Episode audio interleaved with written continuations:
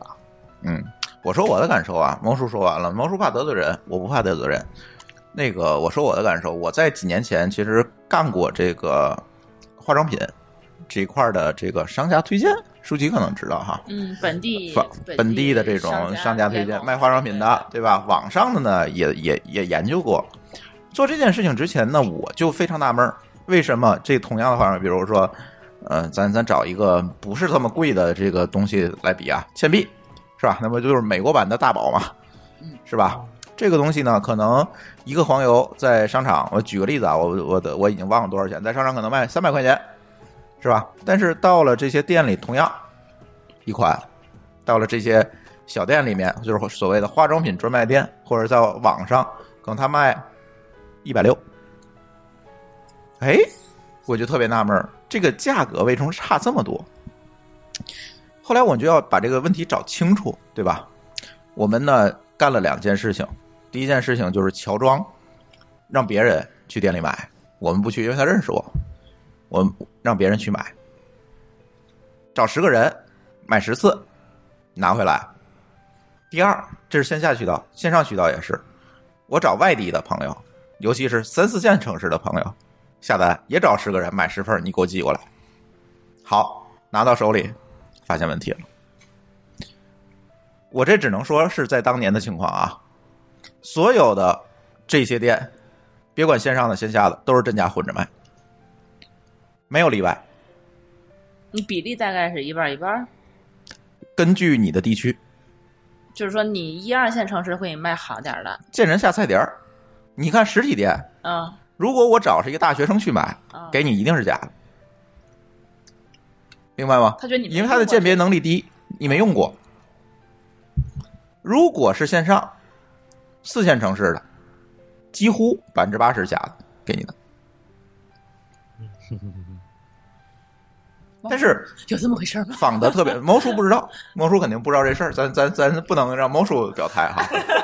毛叔肯定不知道这事我就儿不说，话了。 但是这事儿我知道， 嗯，因为我确实是实地那的你怎测么过能，测出来它是真是假？你都看出来它有包装。我们我们是有人啊啊、有办法哦，对，当然你拿着去专柜，你你不认识人人，你拿着去专柜说你给我看这人人不理你，嗯嗯就是所谓的这个线上的叫支持专柜验货，嗯都是胡扯，专柜不可能给你验货，哦对对对对对，很多那个包括那个奢侈品都是说你可以去专柜验，奢侈品也更不会给你验。嗯，对，顶多像 LV 那样的可以给你刻字儿，它这是可以的。你刻字儿跟验货是两码事儿，对，你能说刻完字儿，它不就知道可能是真的了吗？嗯，嗯对吧？？还有一个办法，其实你想验货，还有一个办法，这是这是这是有风险，嗯，你先买个真的，再把网上那个退了，当真的退了。这里就有俩风险，嗯第一个风险，人家认出来这是假的；嗯，第二个风险是人家没认出来这是假的。我现在但是这两个风险最后都会导致一个结果，把你抓起来。哎，好多人之前前一阵就有这个，说网上买一堆那个奢侈品，买一堆包，然后退货退了一堆假包。那在国外干 的，对，在国外美美好像是一个留学生吧，在美国的，了嗯对对有这样的，对，嗯就是买真退假对对对，啊。这个时候他可能会验， 嗯但是你真的你拿一个包，说你给我看看这真的假的，不没有人给你看，化妆品也一样。人家标准回答是我们没有这个鉴别能力，对。不过你说到这，这只是说这些小店对吧？嗯它不一定说是官方店，它应该不会这么做吧？呃，最近的情况我不知道，因为当年还没有什么某美啊、某某汇啊这些。嗯我也没从上面买过东西，对倒是。对，但是这看网上有一些人也干过这个事儿，就是很鸡贼的找十个人买十个回来测，是有人干过你是的。说天猫旗舰店之类的？不是不是是是是某品某汇，哦，他们啊啊，明白吧？嗯也可能，我只能说可能啊，因为我没真正的测过，我只能说可能也有这种情况。我我这个想讲几个例子啊，嗯就是有一个很大的运动品牌啊，国际运动品牌啊，Top 三嗯，的耐，克，呃，我不能说哪家，他当时在中国就遇到了几个情况。第一，他发现他有一款的仿品的制造商比他原厂做的还好，啊，我知道是质谁了，量好，是吧 对，然后他当时确实把想把啊地，址给我， 我要去买。呃当时确实想把那家原厂收购了，这嗯是这是其一嗯，其二是有一家是也是广东的一家，我记得是广东的，他生产以那个品牌为名生产了一款，然后呢卖的非常好，嗯，当时就把呃没事，我给逼掉，我给逼掉。呃当时就把他那个整个产品线收了，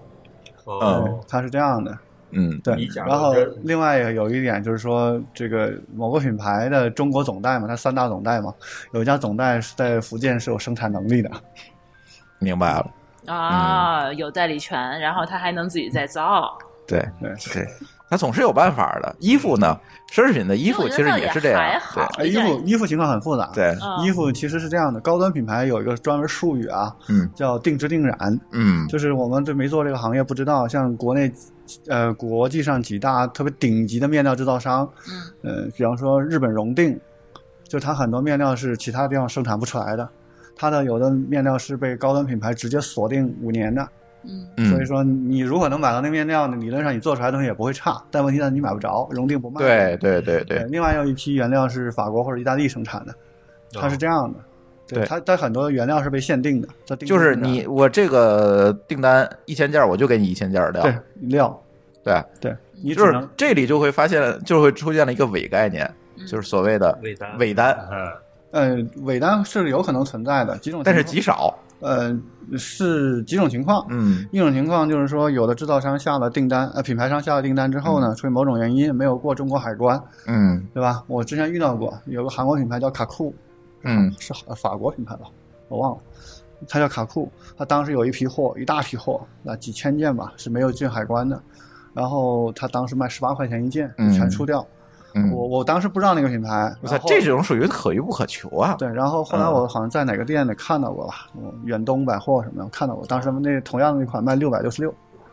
我记得很清楚。然后我嗯拿到了那个东西嘛，十几块钱拿到了。对，这是一种。另外一种是说，它制造商要交付的时候呢，它要多生产大概百分之百分之几到百分之十的一个余量，因为被被查嘛，因为总会有一些呃残次品的比率嘛。嗯所以那批货做出来之后，它它就会在手上，它也会要求出掉，那所以它会在市面上流出来，嗯以成本价或者略高于成本价方法流出来。然后它会几点，第一点，它为了防止查呢，有时候会剪标，这是常见的。哎，嗯这又是一个名词，剪标。剪标，剪掉能够识别出来，它主要是为了防止识别出来原始制造商。嗯然后这种，我们后来还发现还有一种玩法是说它挂错标，就是比方说这个这款衣服制造商，然后它挂另外一个制造商的标，然后比方说这个应该是青岛青岛生产的，然后它可能画广东制造商生产出来的，然后这样的话哦它流到市面上呢也无法追查，因为这个款不对不上嘛，明白，嗯对，他们会有这种玩法。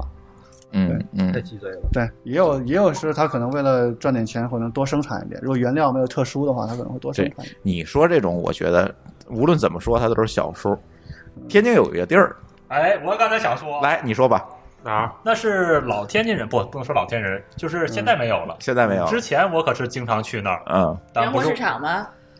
不是洋货市不是场不，是大不胡是同，大胡同也不是也不是大胡同，这个地方叫尖山市场，对括弧曙光里市场哦，，曙光大大理，对嗯对倒霉了，嗯，搬到我家门口二十五一件儿，二十五一件儿啊。，对，剪标的，一四单都让我挤兑黄 了啊！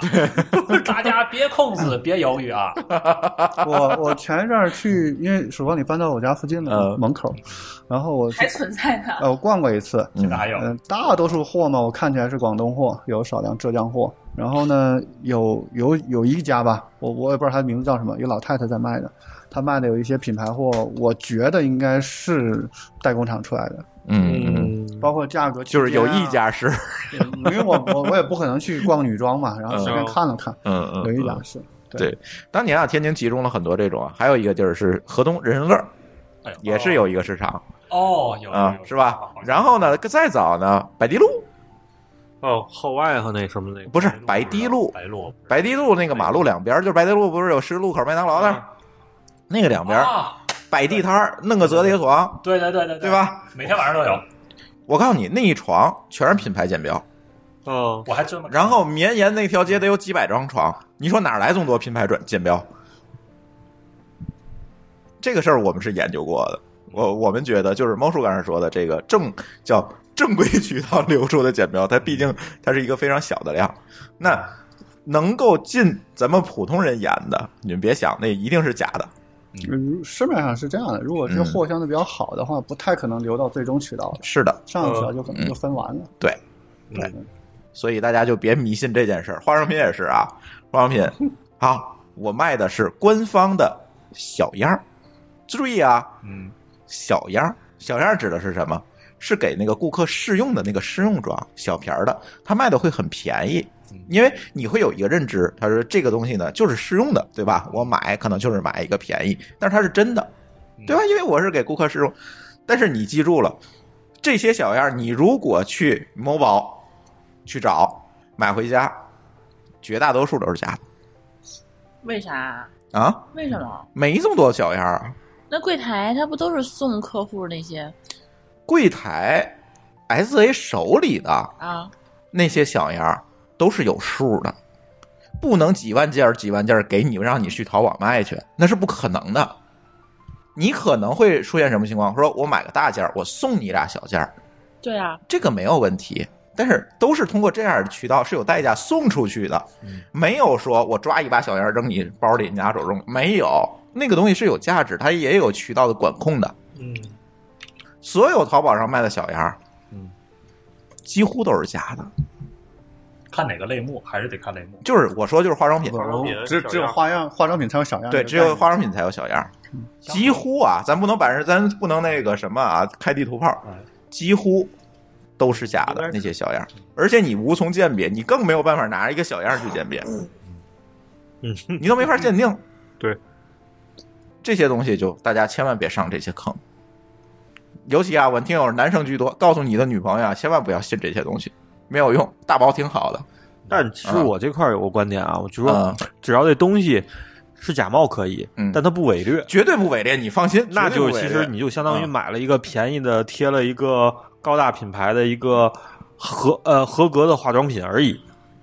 嗯，对吧？呃，我给你讲个淘宝上一个例子啊，这是很多年以前有一个淘宝卖家，对吧？自己开发一款产品叫做孕妇卸妆水，然啊后呢，他承诺是没有任何伤害，就完全无害。然后他怎么做的呢？白他水对，它实际上是无纺布，然后倒白水。 啊，这一对，然后呢，那确实是绝对不可能有伤害的。对，都是这么卖干当时卖的非常好，就是他那些假的化妆品做的比那个真的还安全。就白水不过敏吗？对没，哎不可能有对白水过敏的 嘛，对吧？嗯嗯，他的那个假的做的比真的还安全。曾经我们有一个例子，也是原来咱那个去外的那个会员嗯，跑来投诉说，我去商场买了一个那个什么化妆品，忘了啊，可能是可能是小棕瓶儿，我买了一个假的，跑来投诉，这是在百盛买的，买假的，现在百盛都不在了吧？对，没了，不在没了。嗯卖，我就跑这儿投诉来了。我说这不太可能吧，发票什么都拿来了。然后呢，最后我说你怎么证明是假？跟我上次买的不一样，跟我上次之前用的不一样。我说你之前哪儿买的？淘宝买的小样儿啊？啊哈，怎么说？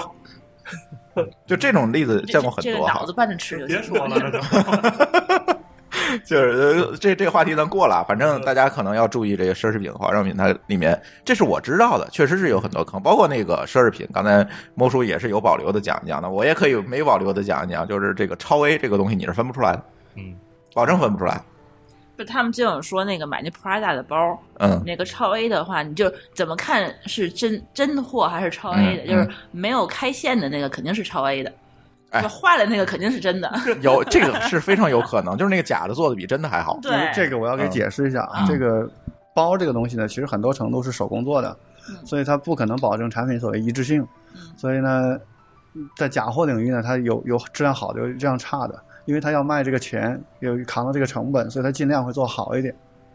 所以呢，嗯确实会存在说高仿的产品比原版还要好的这种情况，嗯确实存在。如果它不用特殊原料的话，嗯对，我一再强调嘛，就是中国的这个供应链能力是大远远远超过大家想象的，是吧？嗯 那你逛过广州那些这个朋友们开的地方之后，你就会觉得，呃，外国人可能很多生产能力就是渣，对 对，这个非常强，就是一个新款过来，据说啊，呃，就是咱以衣服啊、服装为例，一个新款过来，然后不超过两天，咱这边就能仿出啊二十真四的来小。时，二十四是呃，现在二十四小时了是 好吧？他们现在一些高档的这种展会是不允许中国人进去了，嗯，就是哦中国有些拿眼一看就防老走对了。老师傅一看就知道了。嗯我 靠，就就能原版做出来厉害了。这广东基本就是广东广东人民的强大制造能力，就很快，就是只要你在欧这洲欧洲开过展会，然后有人去看了，我呃们嗯可能二十四小时之后，中国就能出同样的版，一样一模一样的就可以了嗯。呃除非原料还是那句话，除非原料是特殊的。嗯，中国制造还是蛮厉害的，对带引号哈， 这这个咱不能学啊，不不能提倡。但是这个可以跟大家说，你真的分不出来 那个仿的和真的。而且呢，说实话啊，我们现在很多听友可能还是在这个上学呀、或者刚刚工作这个阶段，我真的不建议你，别管是真的还是假的，你弄一个好包。嗯，就是你这个阶段，你背一好包出去，没人认为你背的是真的，嗯，这个就是毫不带歧视的这么讲，对确实是这样，那个对吧？ ？LV 挤地铁挤公车，哎，怎么了？我经常被 LV 挤地铁，你直接上什么白云皮具城买一个就得了。呃，我觉得没必要。 就是说，你买一个假的，他别人也认为它是假的；你买一个真的，别人也认为那是假的。你明白我的意思吗？因为跟你的身份和阶段，它都不匹配。对你没 get 到我刚才那句话，嗯我说某些老师是不是某某、啊某啊某华都去白云，啊，对对对对对你对就对直对接到对那。儿买一个就 OK 对了。对对，你跟他同款就行了，是吧？嗯嗯，确实是这样。哎，咱说一个别的吧，咱不说这个闹心的事儿了，咱说一别的。其实现在还有一类电商也是蛮特殊的，就是那天也在跟猫叔聊，其实最近我们用的也非常重度，就是生鲜电商。生鲜电商现在我发现，就是自打我开始做饭以后，在北京就是我嗯每天最少得买一次。我发现这个之前我不爱做饭吧，大部分原因是因为我懒得去买。对，我还因为得买菜太耗时你间。买菜的话，你走到那儿一刻钟，走回来一刻钟，加一块半小时，挑结账排队，嗯，然后它还沉，我还搬不动它。比如说你买一箱鸡蛋，你再买点别的，你你你这个东西你就那什么，而且它我觉得还特别麻烦。我是我去那儿了，到那个点儿，它可能什么也没有了，我就不嗯我就不爱那什么，嗯不爱买菜了，然后也就不爱做饭了。然后后来发现，就是自打我搬到了一个合区房之后，对对对，现在有一句名词叫核区房，对，大家不能理解吧？什么叫核区房？来，给给大家解释解河释。河区房就是河马生鲜可以配送到的房 子，这个这个跟学区房是对应的。就是现在这现在买房租房都是要住在河区房附近，这样的话你的生活的便捷呀，这个方便程度啊，是上了好几个台阶。因为河马它有好多有一些些蔬菜的非常便宜，包括海鲜也是，他们买那个而且没有叫花起蛤送费，买块姜也送。对，，而且它这就是现代的异国，你知道对吗，？ 这个特别是呃特最最贱的就是说你，你买几毛钱的东西， 他做半天菜发现少块姜，对，三十分钟给你送到家，啊，这个 是对，几公里之内吧，三公里还是反正就它那四覆盖范围吧对那个就给你送，嗯多晚最晚可能到十一点，早上起来最早是到八点，嗯，比如说明天早上起来，我就想八点钟的时候我喝喝个什么东西，你就今天晚上你就下订单嘛，你睡醒了以后他给你就给你送到了，哦，这个非常方便。那个京东生鲜现在在我天津的家里头也开始有，但是它是特别不好的是，它在一个商场里面，那个商嗯场十点钟开门，所以说它哦十点才开始送，晚上关门的也早，可能九点钟就关门了，哦对就不它那送个了。营业时间不行。对，但嗯是盒马现在在北京的话是那是无敌了，嗯嗯嗯嗯，它开的店也多，对，然后它嗯那个菜，有的人说那那一一盒子那个什么，呃，生菜沙拉什么的，几块钱，六块钱，一大盆儿、嗯吃嗯不了。然后海鲜什么的、也还不错，嗯。鲈鱼我之前二十九块钱一条，其实比咱们自个儿对超你市这买个的还你便宜这么说，你嗯会让经常去菜市场李大夫鄙视你的。你知道六块钱在菜市场能买多少东西了吗？我不知道，我都不知道。你不去买菜吗？你就不经常逛菜市场可吗？是我每次但是他可能15分钟不会来回购了，嗯，对 OK 但是我我不用十五分钟，我坐在家里上上网，他就给我送过来了呀。我的意思，哦我的意思是，生鲜电商现在我觉得单价还是相对来讲比较高。哦，但是嗯我具体的后来比了一下，我后来就不啊怎么再用生鲜电，就是不怎么用盒马生鲜的时候，它确嗯实是相同的东西，单价会比比如说美团外卖去超市买带带跑腿儿买的东嗯西稍微贵一点儿，对，可能会贵那么两块钱，嗯，对吧？然后美团的话，可能运费也就才五块钱，所以说你多买一堆回家存着，其实。成本嗯也还好对，对其实比那个对还稍微便宜一对，点。盒马是略贵一些，对，但是盒马的品类并没有那么多，啊还对是啊不不不，就是就是那就是个美团儿美团儿品类对对对有的对超市品类不是很多，但是商、那个盒马它还是比较多、比较全一些的。嗯嗯嗯自打有了这个盒马以后，我简直天天在家做饭，嗯，现在咱又没没盒马事儿了，没因为事儿因为你有的时候他就是你到家以后说，我今天晚上想做点啥，他可能比你先到家。就给你挂门口哦儿，然后你到家一买，直接做就可以了。对。但是发现咱这个附近有每日优先，每日优先一个小时送到，嗯，就得那个等，上对比那个慢了上班半小时哎，它有起送费，嗯是二十吧？嗯比那个盒马还高一点，你又经常凑不到那个单。嗯嗯嗯嗯嗯嗯。毛叔，你怎么看这个生鲜电商？生鲜电商的话，我原来在杭州，因为住在西溪附近嘛，所以附近是西溪银泰，然后离盒马最大的一呃也是一盒区房，不不没没没到河西坊，还差差一公里，啊就一 公里。差一公里。然后跟那个啊西溪园区的那个千城里大概四公里吧，它三公里起送，我刚好是四公里那个位置，所以我去过几次千城里的那个盒马。嗯我最大的感受是我在那儿吃饭我都排不上队，所以我基本就在那儿晃一晃就就走了。嗯基本是这样的。然后呢，自己在家用的比较多的是那个银泰的那个叫什么这不也永阿辉姨，的永吗辉，啊永辉啊永辉对。然后另外一个就是那个京东到家，其实它啊其实它大部分也是送的是京永辉，东到家好像其实菜市场那个给你买了，它也得有起，它有配送费吧？我记得嗯有配送费，但没有起送费。哦，对，我我很少用嗯这样用的比到较家多，它价格呢确实要高一点，但是它实际上是把那个蔬菜那种非标品给做成标品，啊，对对一对盒一对盒对，或者对一个标准份儿来对做啊一份儿对论份儿买，这是生鲜电商最大的一个，相对传统的生鲜来讲最大的一个变化了。嗯嗯，然后我之前好像我记得跟一个盒马的人聊过，简单聊过几次一个韩国的产品，然后他们当时遇到一些坑，就是他们当时试试图想对这个生鲜做一些标准化，包括整个哦运输过程监控。后来发现，把这一大堆 IT 的资产加进去之后，好像成本高了很多，供应商扛不 住。对，嗯会发现这些问题。嗯然后盒马其实也是在控制 SKU 的，嗯就蔬菜和生鲜呢，其实是大致来讲是有两类产品的，一类一类叫本地特菜，就是嗯说基本只供本地的，然后呢是周边生产的，那基本都是绿叶菜或者是一嗯些作物，那比较典型的，比方说上海的鸡毛菜，嗯这是比较典型的，嗯因为北方基本见不着这东西嘛。对嗯然后呢，另外一类的名字我忘了，就是它基本就是土豆啊、苹果之类的，那是不是盒马上面叫日日鲜的那些东西，它可能就是你说的这第一种，嗯，不是，当应该是天混，应该是混的，混着应的该应该是啊混的，对因，为它那个就只是当天卖嘛，嗯那个对。包装都是写今天礼拜几，今天就卖这个对，。特菜会多一点，因为特菜保存时间短，而且它每个城市生活习惯不一样，那个东西也不一样，东西不一样东，西不对一样。对，然后那个像另外一类像土豆这些呢，是基本上是可以保存时间比较长的呃不不是，它就主主要是中国有几大产地嘛，山东，然嗯啊，后另外一个是它可以冷链冷链或者是大规模仓储，就嗯比较长的时低间，温像苹低果温，汤嗯对然后像蒜这些，那这些这些东西呢，其实国内有几大卖家的，就是我们讲做市商嘛。啊像蒜，中国大概有八大八大卖家，八大做市商，可呃十个，他们手里八十亿资金嘛，大概是这么一个做法，嗯，所以他们的市场只卖蒜这把家只，做只这八大蒜商啊、呃几大蒜商，嗯，对，就是这样。像苹果的大的控制商应该是在广东，对我印象里，嗯对是这样的，所以它几个商品结构是这样，你会看它每家店的商品结构是大致是要分这两类的。嗯嗯对嗯，那你说这个便宜不便宜呢？其实特菜程度上，我觉得大家不会有特别大的差别的，因为那个市场规模比较小。嗯但主要是中央供供给的这块呢，其实就是前面那些，就是那些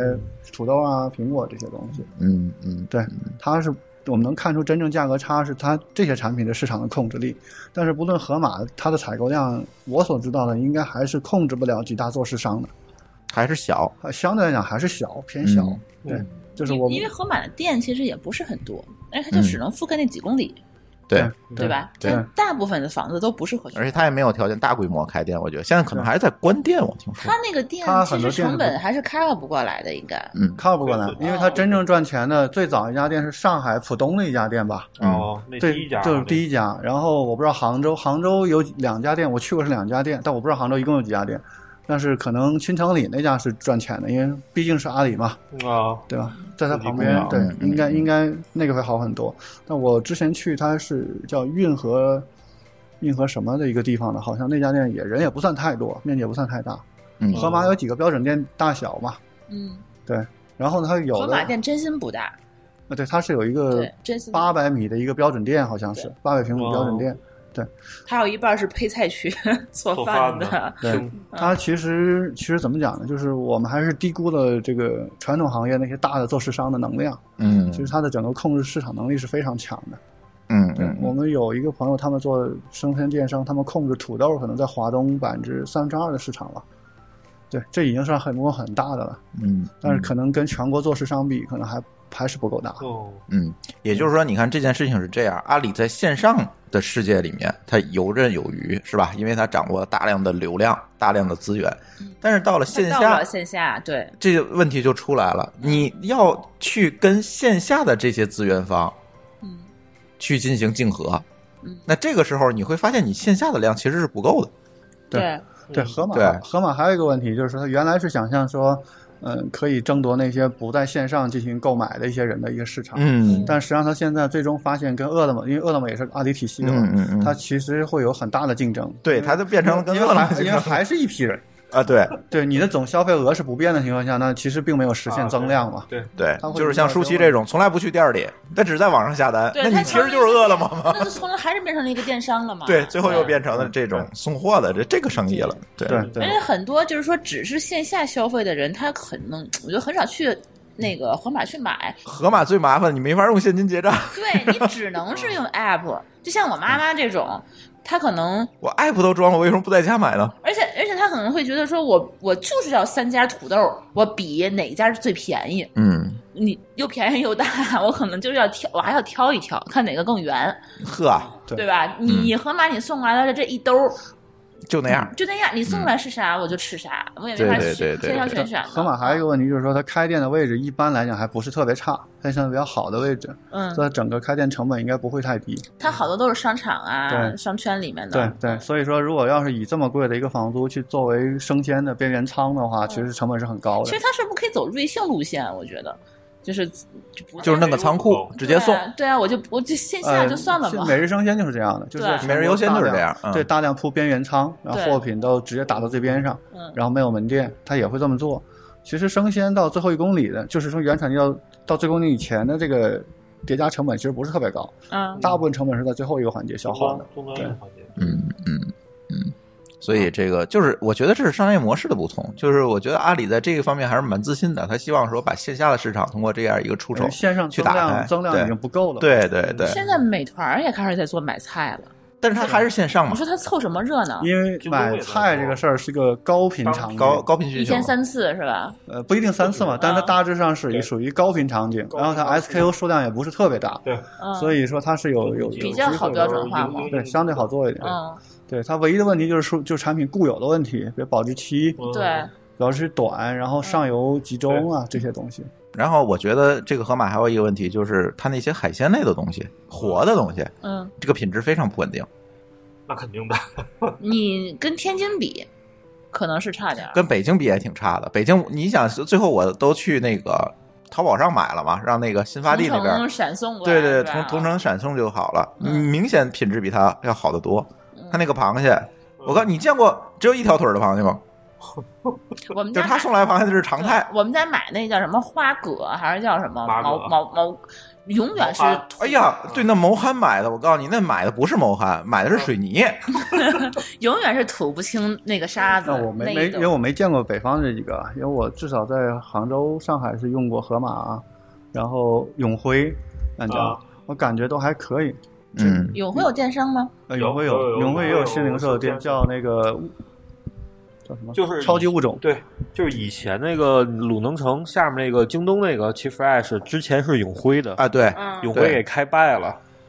换成京东了，嗯哦京东开我始觉开得了可能它剩下它的货品质量不好，可能跟它整流通速率不太快、动销慢的原因有可能有关系嗯，可能。其实之前我跟天津那个支付宝蚂蚁金服他们那边聊过，就说好像去年还是前年，天津市政府就要求阿里把盒马开在天津。这他要求人也不来呀，对，没有已用经啊。选好址，给给了址了，给给了给址哪儿啊具体我不太清楚具体哪块儿，但是盒马一直答复就是说，我们现在的整个业务模式不成熟，嗯，不适合现在大在面积北的京都推，加了快十家店了，但是是亏的，啊，这个是，这但个是。大部分单店都是亏那的。京东为什么就敢进来？你说？京东不就开他们一家吗？对啊，北京其实也很少，北京一共就三家。京东开的少，京东开的哦少，对对对，整体都少。而且所以我觉得生鲜电商是不是现在还是一个悖论？最后都变成了饿了么这种送货的生意每。日优先，这个不一定嗯现在京不好东讲电商，京东的那个期限，我也是从来不会从那个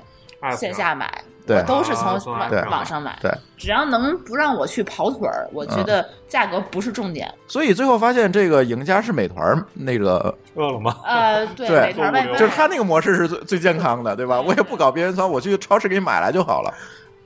嗯，嗯是。是而且我不想跟那些大妈们去抢着排队，对，这所以你也不对会去线下嘛。对，嗯但是他是不是给我缺斤少两的？就买一个西瓜，可能他那个斤数怎么算？我觉得他也很复杂。其实，呃，但是这就是刚才魔叔说非标品的问题嘛。对这非标西品西瓜就明显属于非标品嘛，对，他是多大都有。对标那个价格，嗯他你可能买了是大是小，你可能也没有办法挑什么的。嗯嗯，就这个价格不敏感型的人，可能会选择线上反去正买。我原来在南方觉得永辉做的其实挺好的，永辉生鲜应该永辉比比阿正里都经是是个大高档超市，我嗯也，东西正经是正经不错，对是是韩国的吧？不没是有银福泰建吗？福建福建国内的国国内厂啊永商啊辉是福建，这做的是挺好。嗯永辉、BHG 这些都不错。嗯。接下来还有一个嗯这个电商生态啊，我觉得也可以聊一聊，就是最近用的也相对来讲比较多，但是这个跟淘宝啊、京东啊这种大的电商可能不太一样，就是我们一般会把它叫做什么自营品牌的电商，或者怎么叫，我不知道，这个请到跟我说啊，就是说像小米有品，哦，网易严选啊，哎，这些东西，它可能就是品类 SKU 没有这么多，但是所谓小的小米可正经不少， 呃，那你跟京东比啊对吧？你跟淘宝比那不不一样，对吧？然后呢，他卖的基本上他号称都是我精选出来的一些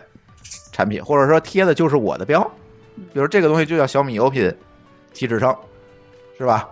就是类似于这种东西。那这种东西现在慢慢的也大家也开始接受了，说我可能说这个这个企业可能帮我先挑了一遍了。可能更有保证，或者我相信网嗯易，我相信小米能够给我一个有品质的东西，所以我选择在他那儿买。现在慢慢的也很多了，但是猫叔，你觉得这些东西会不会将来会跟这个淘宝啊，但天猫咱不能说淘宝、天猫啊、京东这些构成竞争？嗯，这块其实大致上来属于嗯会员的优选电商，嗯然后淘宝也有这个业务，叫做淘宝新选。嗯其实它这种是相当于说呃，零售商就是平台嘛，嗯，去和供应链深度合作，才形成这种东西。嗯它基于的理想法是什么呢？就是说，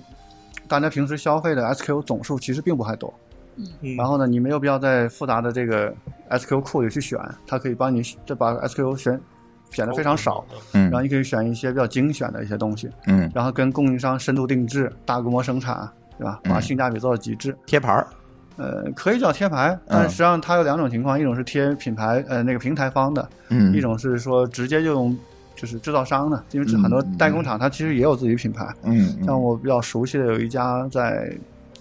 平湖，就嗯嘉兴平湖的一个地方，它那家是生产那个拉杆箱的，主要生产拉杆箱。它是除了 Renova 之外，几乎所有一线品牌的代工厂。哦呃，当然，代工厂也不止它一家，啊嗯但是它对，反正都能带，嗯对 Renova 没有代工厂的原因，是因为 Renova 在中国压根儿就没有代工厂。嗯，嗯啊嗯，买不着对，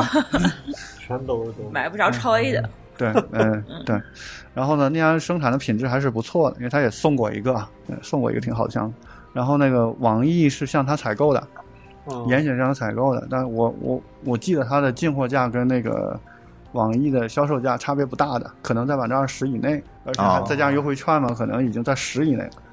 所以它嗯所以利润也不高。呃不高，性价比还是蛮、蛮高的一个东西。嗯嗯嗯对，淘宝也在做，淘宝在青城里有一家新选的一家旗舰店，就基本线下展示的嘛，嗯嗯，基本上就是日常用的一些东西，包括一些、呃手指床上用品，呃不不是手指，床上用品 啊、灯啊、啊，笔啊这些东西嗯都有家居日用，呃家居日用的会比较多。对，嗯现在这是一个趋势，优他选们电商。他们做这种目的是什么？也是为了获客吗？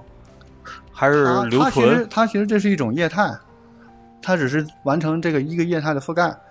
嗯，对，因为很多的制造商的能力是非常强的，嗯就是他自己做品牌呢，其实不好做，因为他的能力不完备嘛。嗯，所以像拼多多，其实他们也在走这条路，就是找一些很强的供应商厂商腰部品牌，然后呢，我去扶持你的品牌，给你做联名，然后去把这个产品拿出来，就产品维度去做这个市场。嗯嗯对，所以基本这些品牌提供的东西呢，基本上来讲性价比都还是最还不较好错，的还还是不错的。对，但是它它的问题是在于什么呢？就是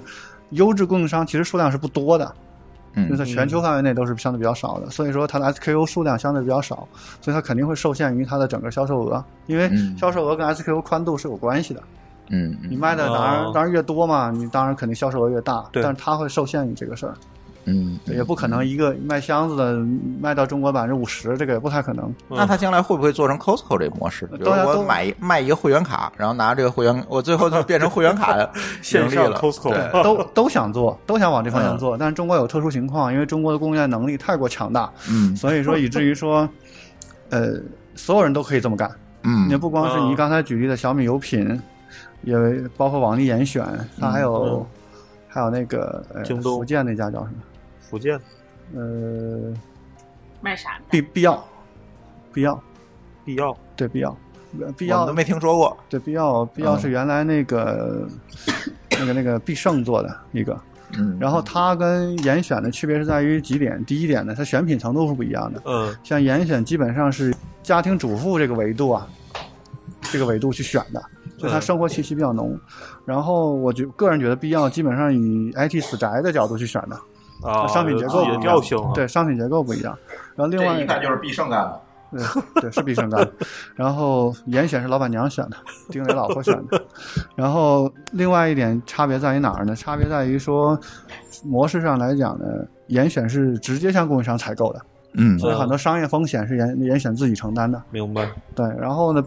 那个必要应该是以还是代销模式啊，做的。就是它可能是供应商有自己品牌，就有啊点像嗯当卖当然当然这卖也手对这也不是绝对的，因为嗯一般电商都会用混合模式嘛，嗯所以说对这各自有各自倾向。嗯，所以这些产品大部分来讲，我觉得是问题不大的，因为因为供应商确实都还不错，他们选的是很好的。嗯，对。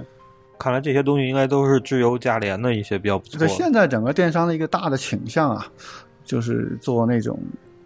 出货量非常大的，然后性价比很高的，包括嗯淘、除了淘宝新选之外呢，还有那像淘宝直播，嗯很多大的机构在做这块的时候，其实也是为了也是在选品上下了很大功夫。哎，说到这个淘宝直播，那天我就看到一个特别那个 一针见血的点评哈，说你们这个东西，你们年轻人现在看这个淘宝直播，跟你妈妈看的电视购物有什么区 别？呃，有几个区别，第一点是淘宝直播呢，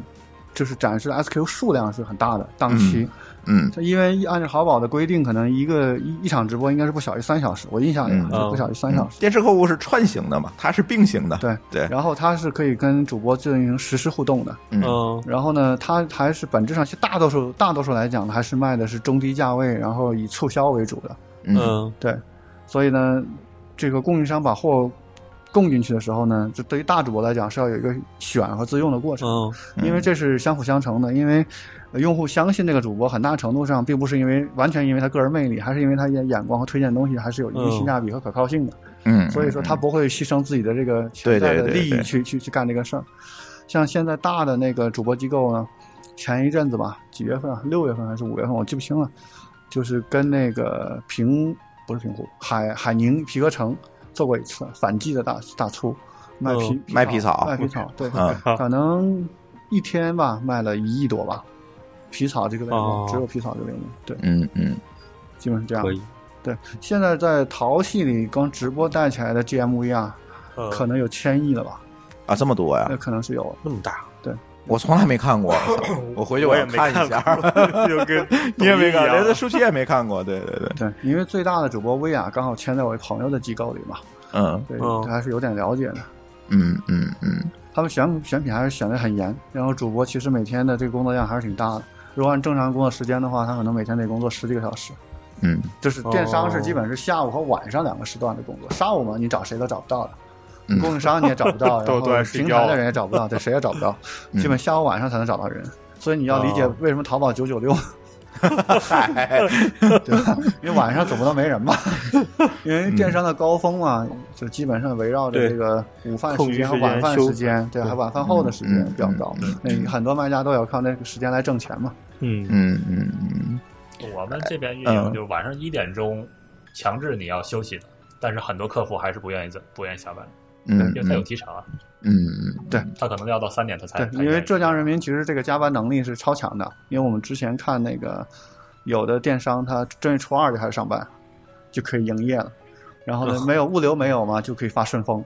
嗯，对吧？顺丰也在 上班。这也是不拼的。对，他你是说他为什他其实拼这个春节这几天的策略，我觉得还蛮科学的。蛮科学的，真他的那蛮几天的科话，学的。别人都放假，就他需发求，最大，那他就是可能会去买他家呀。对，这还蛮厉害。现在我们都改成在京东买了。啊，对对，过年京东不打烊。么嗯就为什么说北方做电商比较困难呢？就是一个供应链不在，大规模供应链都不在，嗯，然后另外一个可能这个生活习惯上也也没有江浙人民睡得早是这么这么这么疯狂的。 对对对，啊，我们做零食类目的，你想年前那一周，我们的流水能占到一年的三分之一。对，到到最后他所有过年的话，他就会囤这个东对西，对到时嗯候所有我们就最后那几送天礼，我们不接单的时候，我们所有坐办公室的人全部到库房去去打包。我嗯们有两台那个并联的、呃并行的真式打印机，用来打那快递单的。嗯嗯每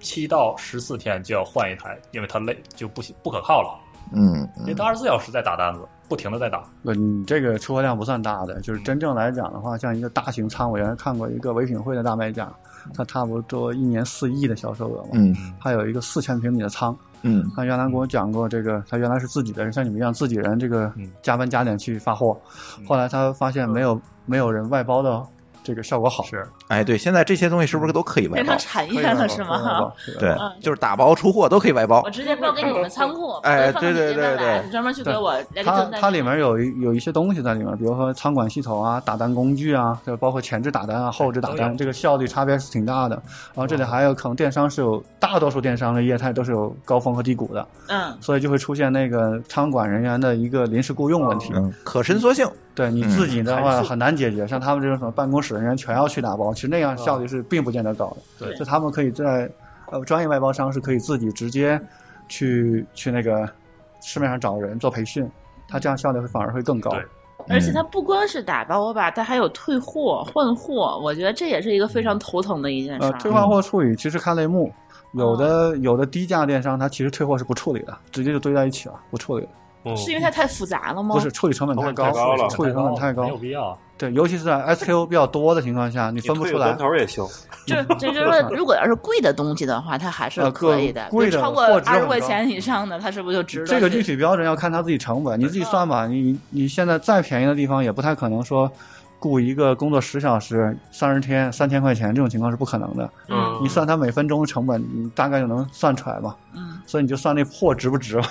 嗯嗯，拆包起码要个两三分钟吧，然后你这还还嗯有包装的钱呢，它这得算到成本里面你。还得你还得判断它到底是什么 SKU，还可能会判断错。哦，对，这里讲一个梗啊，就是就是阿里新零售系统啊， 嗯那大家没见过阿里新零售系统，其实它它它这个东西很有意思，它实际上是一个中央的 ERP 系统。然后呢，它实现了一货一码。嗯一货一码的概念不是说一类产品一个货号，它是每一件产品一个号。那贴多少签儿啊？对不对？嗯，呃我贴没多用少过钱？唯一识别的这一个东西。嗯然后呢，它为什么要这么设计呢？它要实现几个东西，几个商业目标，就是第一呢，线上线下同价，这是品牌商来讲要求的。然后第二点是线上订单线下分发，就是意味着你可以在天猫店上买，嗯然后可以去线下店提货，啊，这不是现在优衣库优衣库就是这样干的事儿吗嘛然后还可以要实现说你线下买线上退货，嗯线上买线下退货。这也优衣库也在做呀。对，对所以这个系系统复杂度还是蛮高的。嗯，所以当时他们在做这事儿有一个巨大无比的坑，就是什么呢？就意味着就是所有的商品要进线下店的时候，要每一件 要入仓，按件入仓。你嗯没做过传统行业，不知道它一般是，比如一千件入一次仓，我标售我有一千件库存。对你要每一件入仓的那话， 就疯了所，以 对就你入得一千次 这件对，事你情。就得全打开包装，你的箱子嘛，哦然后全扫部入仓。对，他可能还贴签儿之类啊的，对对，嗯所以说它这套逻辑还是挺。但是它挺每复个杂的签儿呢，它都把它们打，对，打都是唯一编号嘛对。对对对，打一遍，对对你得打一千遍，对对就后打来印机的话，我我不知道他后来一有千换一台，我估计。有 有没有有没有真的改这个逻辑啊？他可嗯能后面改了逻辑了，因为他可能最后变成售卖的时候才是确认那个货哦啊，的在状在态出，库打啊，打了一次就好了。嗯就是其实这套东西要做严谨呢，是挺挺复杂的。我们一直嗯讲电商系统其实是很复杂的一个系统，然后牵扯东西又多，对特别琐碎，对，咱一般的用户可能看到的只是这个电商对系是统的很小小的的一部很小一分，部分，尤其对是后台系统可能跟前台系统大概两倍工作量，嗯嗯，那是有的。嗯，嗯，呃，还有一个话题啊，这个话题非常有争议，但是我觉得非常好玩儿，就是我们每天都能在朋友圈里看到的微商，啊是吧？呃，每个人的朋友圈里都有几个做微商的，是吧？对，没有没有的吧，没有例我外。还真没有。之前我这真的一个都没有，现在呢？你朋友圈也没有人吧？ 现在你自己就变微商了， 现在我这还是有那么一两个被我拿来观察。都是这么干下来，留俩观察，对吧？你不，舒淇，你朋友圈里有几个微商？我我我觉得可能两只手数不过来，两只手卖各种就十个以上，卖各种东西，大部分都是嗯海淘回来的那些就是代购，代购，对，嗯然后还有小部分是比如说那个。卖点什么首饰啊，这些乱七八糟嗯的奢侈品啊，这些东西。你是说沙姐姐吗？就是不不，它是有本质区别的。莎姐姐她那是卖自己的货，嗯那不叫微商啊、人家是自、自产自销。有的这个就是就是兼职的时候挣点零花钱，嗯卖，比如说你们家，你就是卖那个，就就卖矿泉水儿的，我就从那个微商里头帮你卖，然后提成，就就这种太多了，我把这些人全都删 了，啊一个没留，简直服了。对，因为嗯微商其实很有意思的一个东西，就是这个业态呢，其实在微信之前就有，呃，也不是什么新业态。但是为什么讲出来呢？就是因为大家把渠道把微信变成渠道之因后为呢，它好像就是一个分销机制嘛，你就有就渠非道，常大家一拿致你那边就去非常卖，一致。对，现在现在很多大的这种微商平台啊，平台级的业务，像比较大的像环球捕手，呃，那个云集、嗯环球捕手、斑马、未来集市，对，这些其实它是做供应平台。就是它上面有很多货，然后呢，你能卖掉我分成，然后我去帮你供货，所以你对一是不用压他货，自个儿是不是也不出货，就是直接把这单子就给到那个供就平台直接发，对呃平台直发，对。嗯啊，对，其实他自己很不多用压货，，对，很多也是也是在亏，亏嗯亏都亏个物流费啊，亏个包装费什么的。像云集现在也在走直接 to C 电商，然后呢，哦另外它也在控供应链，因为没有没有供应链是没有那么大利润嘛。嗯这就是大部分来讲的话，就货有两种，一种是三方货，三方货呢可能很多就是大品牌，嗯像卡夫啊、雀巢啊这些，嗯，对吧？他们也在卖，还有一些可能自营货，但自营货也很难讲，因为有的还可以，因为是腰部品牌嘛，就是就是制造商还可以，然后没有自己品牌，但毛利率还够。对，具体是这么一个情况。那有一些日化的产品、高毛利的产品卖的还是不错的，一年嗯百亿的电商还是蛮多的，就微商团嗯队，像什么浪莎袜业啊这些都在他做为。什么要都在专门做从微商去买呀？不能专门去这个？对，这是一个什么样的心理构成？它其实是这样嗯的，一个是说那个在三四线、三四五线城市啊，它嗯很多的业态跟一线、二线城市不一样，它不存在。然后呢，可能大的电商物流呢，就是我们讲货架嘛，像淘宝就是大货架嘛，嗯它很多人没有这个能力，他比较相信这个周边的人推荐。他会你买说啥？我看挺好的，我也要跟你买对一样的，就买一样的。的，这样对它风险也比较少我是，而且对筛选成本也比较低。对哦，对，看能对看得见、摸得着。哎，那他为什么不去淘宝买呢？淘宝的话，你不、呃，淘不熟宝啊，淘宝其实操作要求其实蛮高的。第一嗯啊呢，你要知道你买什么，这样你会搜索、鉴别、支付一大堆嗯。淘宝对实还际得有上是一淘，还个，得有支支付宝。啊，要转化的问题，嗯这里实际上你是一个交易过程中比较重的一个东西嗯。像拼多多嗯嗯整个交易，我那天跟微博的一个产品总监在聊，就是他跟我这个吵架。他嗯他他觉得所有的电商必有货购物车，然后你去看，我就跟他说你去看，拼多多就没有购物车，嗯，咱上一期节目虽然是聊过这这个事事儿没有购物对车对，拼多多它直接新的一些是电带商货，人就直接就下单。基于基于这种社交的，它一般要要求交易速度非常快，对交易成本很低。嗯所以像淘宝那种属于历史遗留嘛，所以它整个交易过程非常重。啊，对，嗯，所以那个它抖音里面那卖大虾也没有购物对，车它，直接就连付款都没有，到付直对对对。啊嗯那那京个东一到开付始是就二类电商，到付是二类电商。京东其实一开始也是到付，很多，现在也有到付，现在很少吧？现在就选的人少，但是也有那我项都没找啊着。对，头条系是不太一样的，对就电商其实有两类，对他们下沉用户嘛，对都是啊有一类叫一类电商，嗯一类电商就是你看到的电商平台，像京东、淘宝、天猫这些叫一类嗯电商，还有一类叫二类电商。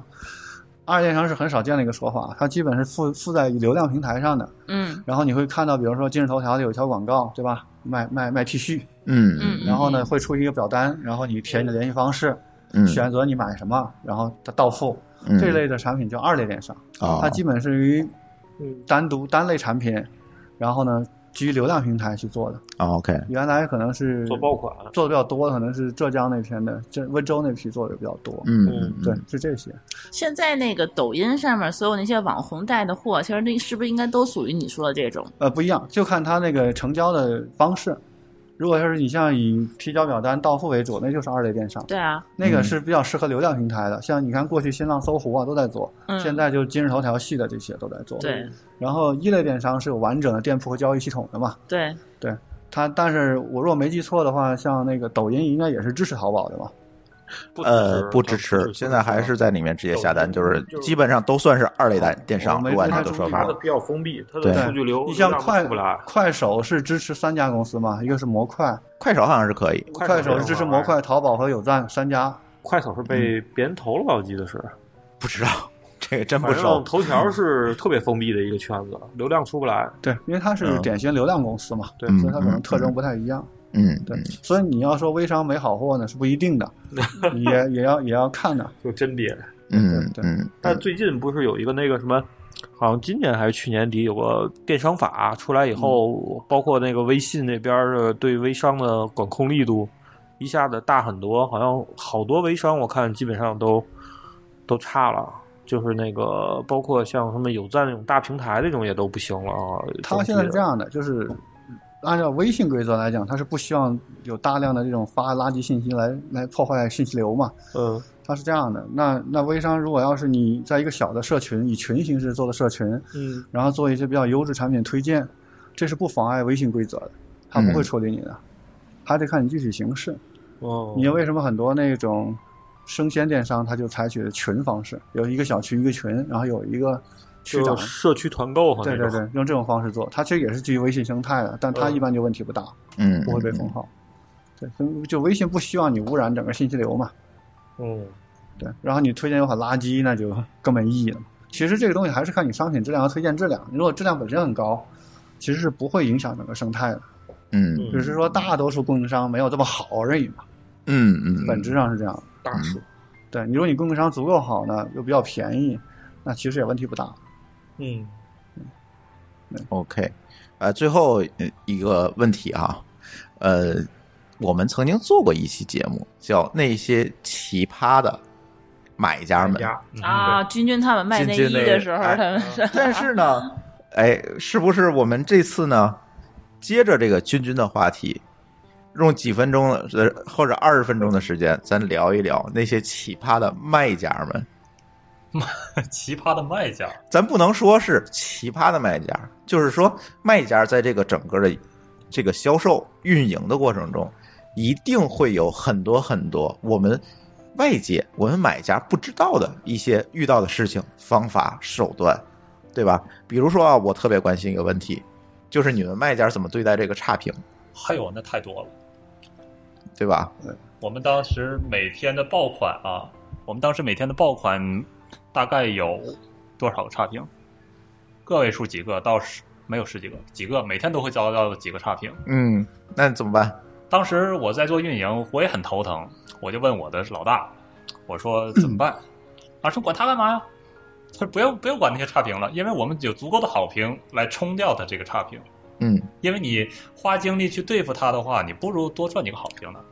所以我们对差评就是我不管他，你愿意差评就差评。嗯嗯嗯，猫叔你怎么对待这差评？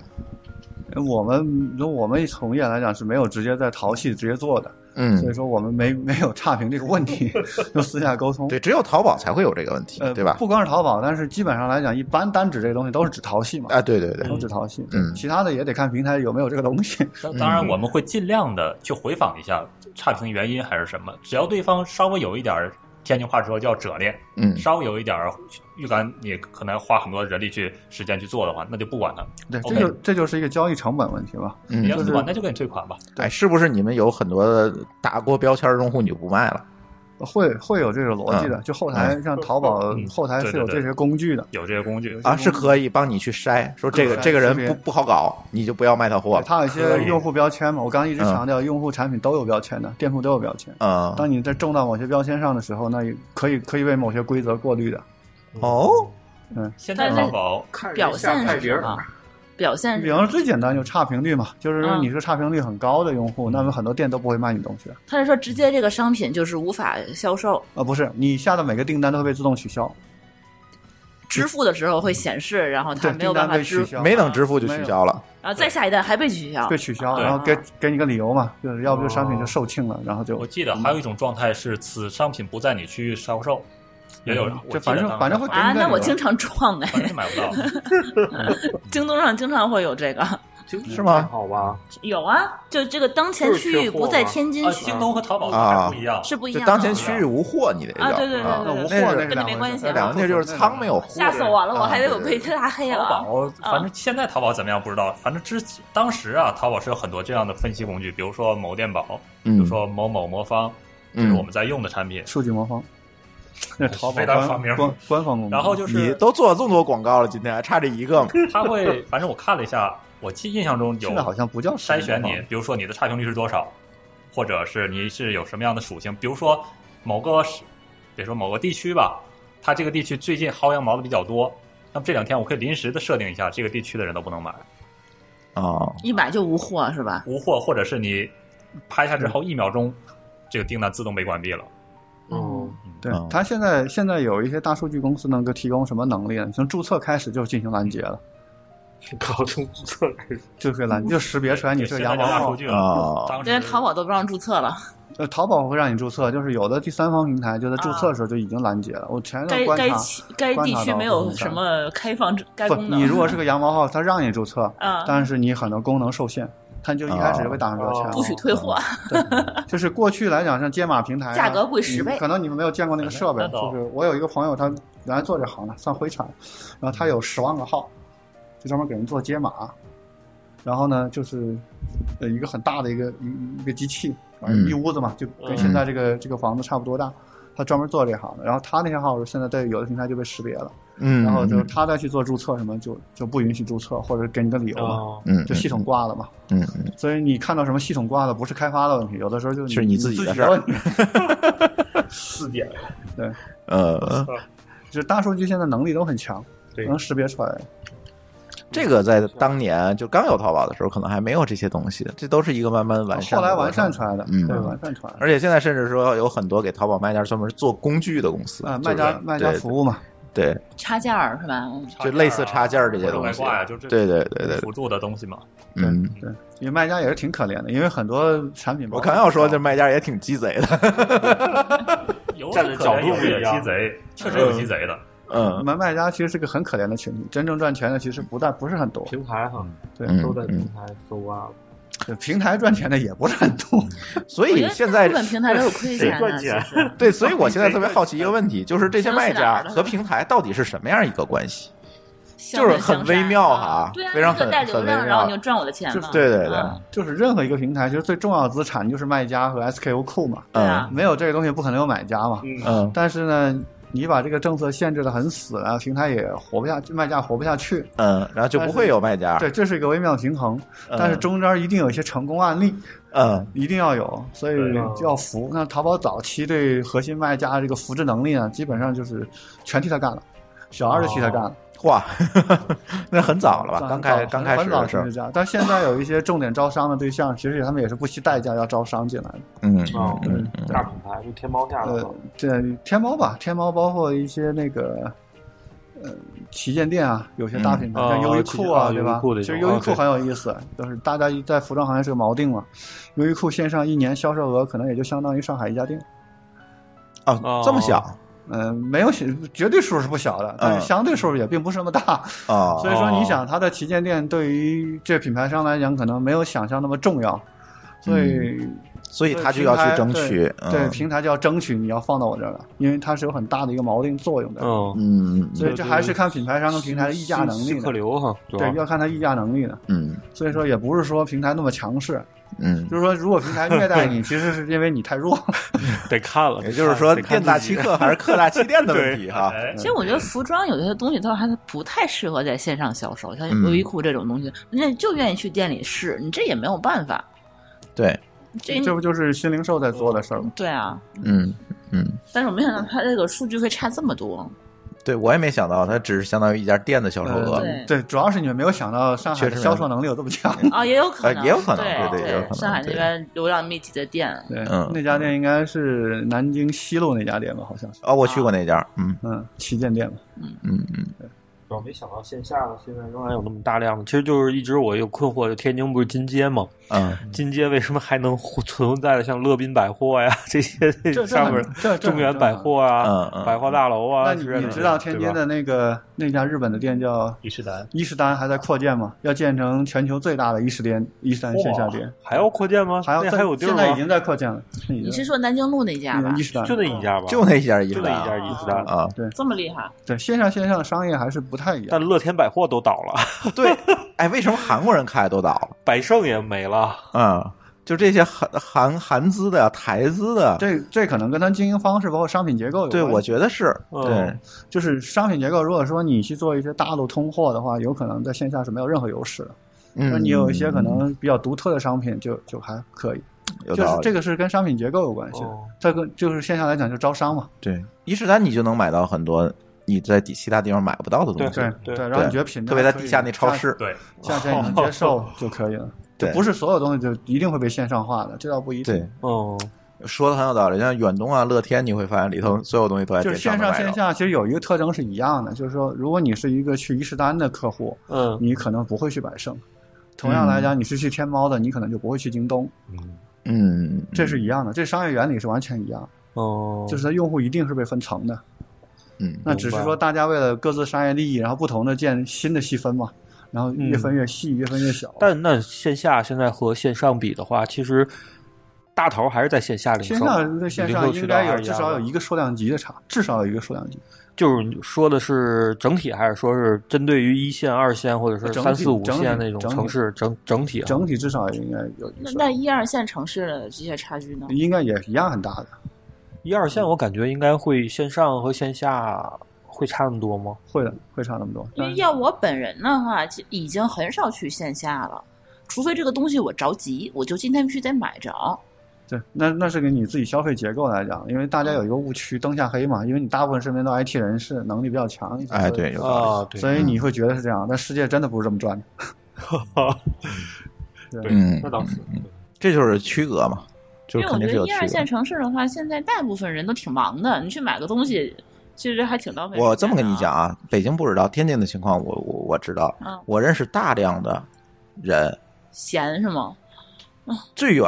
嗯，去过北京，从天津啊，，对，最远去过北京，然后很少去餐厅，基本上班就是在家两吃点一线嗯，在家吃带饭，嗯，嗯，然后连支付宝都没有。没有信用卡，年轻我是相信人的，啊年轻，人啊，嗯，没有支付宝，信用卡更别提。嗯，就是出国旅游什么，你就更别提。最远就去过北京，每天就两点一线，嗯回家听妈的，去公司听领 导的，就是这种小女孩儿，天津大量存在。嗯北京我不知道，北京可能也有，可能都会集中在南城，就是老城不区。过我知道，就是我的同学，就是嗯我这个年纪的人，嗯，那个，但但是学历史的跟他学的东西也有关系。他是从来不用任何一切的这些线上的支付的这些东西，现代的交、嗯这个支这这个这种所以他拿铜钱儿支付吗？不是，他是拿学历现史金， 他拿现金支付，然后差不多吧打车从来不用滴滴，就门口拦车，嗯，然后可能唯一用的 app 就是微信。然后朋友圈发的也是他工作的东西，可能是工、嗯老板逼他发的，我怀 疑啊。就是对就这种人对大量就存在这啊种、嗯这种人还是，而且是我这个年代的年轻人，让我觉得很诧异。嗯挺多的。说实他话，们怎挺么多活的。下来？要不我可能都活不下来。一天我人家活挺好的，还省钱呢。对，然后我就我还专门采访过他，你这个东西为什么不比从较另类？不从线上买？他说我为什么要从线上买？我明明线下买的渠道有这么多，嗯，哦我我出门就可以买到，然后打车的话，我等两分钟就有。就时间不值钱嘛，也不是，他还挺忙的，天天也加班儿，但他可能就是因为这样他才忙嘛，就忙着买东西。啊都忙着打，现在马路边打车了呀，啊，都都时间都分配在这些地对方呀啊，所以他才会觉得我忙嗯还。有一个细节是这样的，就是线上和线下的商品结构其实不太一样的。嗯以我们比较熟悉的服装为例啊，你线下的商品是讲陈列，嗯所以嗯说它有一些基本要求。第一是，当然你可以随时触摸到它的质感，包括它有没有毛刺，包括它色差有是不是一致的，这些东嗯，西都是讲的。但线上因为你是看不到的，嗯，所以说这个问题它哦就没有那么重要。所以说，呃，所以为什么讲线上线下商品结构不太一样？你嗯你可能。我不讲大品牌，因为大品牌代工厂要求比较高嘛。哦你小小一点品牌，你比如线上你买两件一样的东西，可能会有色差。这个我相信。比如对说，会我有要是线上买衣服的话，我可能就会只挑那几个品牌的。标库就标就是标准化，因为他知道是怎么回事儿。尤其是尤尤其是女装，我可能就会比如说只是优衣库或者 Zara，因为我嗯知道我自己穿什么号。嗯比如 我我每一个样子我都买这个号，那我肯定穿得进去。但是我如果是线下的话，我就得去试穿。我一个新品牌的话，我哦就嗯，对自己很没有把握。我这个我这个我是可以理解的，对。对，商品结构不太一样，然后、对它有很多细节也也不是大家想那么一样。嗯，嗯但是有一个啊，刚才提到那个，你说那个周围人很多没支付宝，支付宝给我的数据在天津的数据，应该是，呃，它的支付支付宝的日活用户在天津，它号称是。应该是常住人口有五百多万，嗯跟咱天津的那个户籍人口的统计，二零一八年的底的统计是一千万出头，嗯所以它其实有百分之五十的相当于占有率了。就是有百分之五十人没有支付宝。对，但是啊老人、小孩儿嗯这两头儿没算，这两头儿其实占大头儿是没有支付宝，或者是嗯嗯嗯有支付宝我没绑卡，这都不算入伙里哦头。嗯嗯嗯，嗯所以这块儿的数据，我觉得可能大部分咱们这个年龄段儿的应该都有。他有支付宝，不代表他会去电商买东西，他可能是刷地铁卡，对啊哦，他可能没刷有摩拜他没有单车电商的使对用吧行他为啊，对他这不一定是线上去支付的，啊因为有很多东西西你绕不过支付宝，所以他会注册生。活生活缴费啊，你地坐天津地铁你得用，公车、公车、地对吧铁都可？以用，你都得用，但是他不可能说用支付宝去干别的，啊。对吧？对或者我们更准确一点讲，他可能没有淘宝，但是他可能有哦支付可能有宝。可能，有可能，是因为吧我们当时有好多人就不知道淘宝和支付宝账号是一个，哎，对我，们线下遇到很多。它可以是两个，它可以是两个也可以是的，它 本质上是两个。对对对，但我但是是故意绑的般不一样的，对对对 大部分人都不知道。嗯，所所以说，其实这个电商这个东西在咱国内还有很长的路路要走啊，我觉对，得。尤其电商像三四五渗透，嗯应该还要花很长时间。对、嗯你想说，如果像天津这样的，不能算一线城市，我们准二线城市、嗯，直辖市，而且这个天津关面儿头是准一线城准市一，线城市对吧？对，OK，那还是这个比例，但年轻人的比例只有一半使嗯用支付宝，这个我觉得还是挺可怕的一件事情。你说你，也许你刚说线下跟线上不是一个竖向级，嗯但是我相信啊，如果我们放在任何一个城市，可能这个现象都存在，不是说只有天津的低。但是我觉得啊，反而嗯三四线城市其实高可能会有一些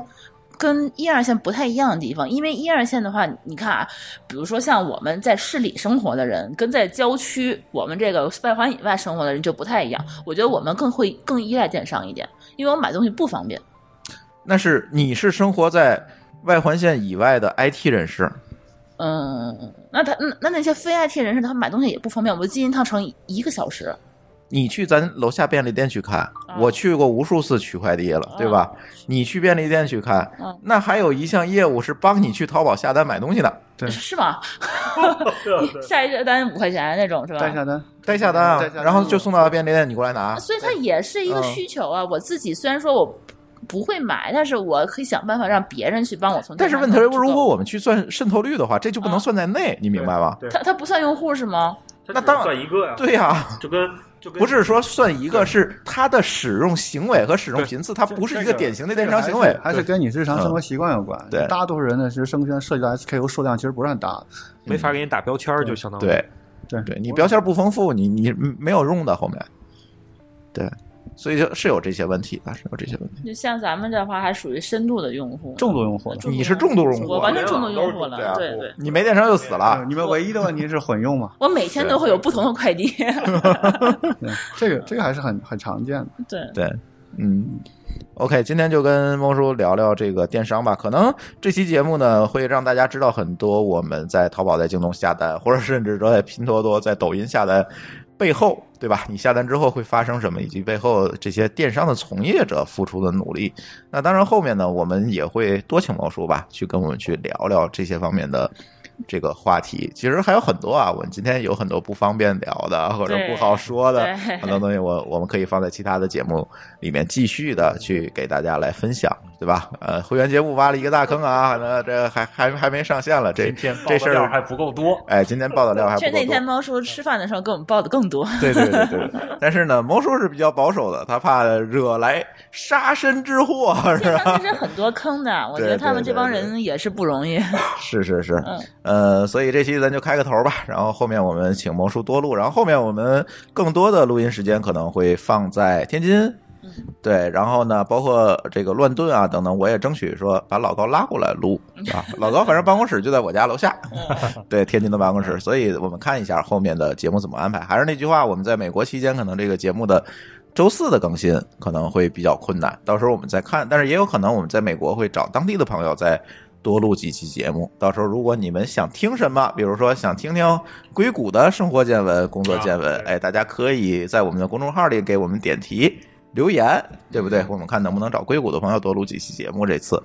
嗯，行，那我们津津乐道的这期节目，我们今天就聊到这里，感谢大家的收听，拜拜。拜拜。哎拜拜拜。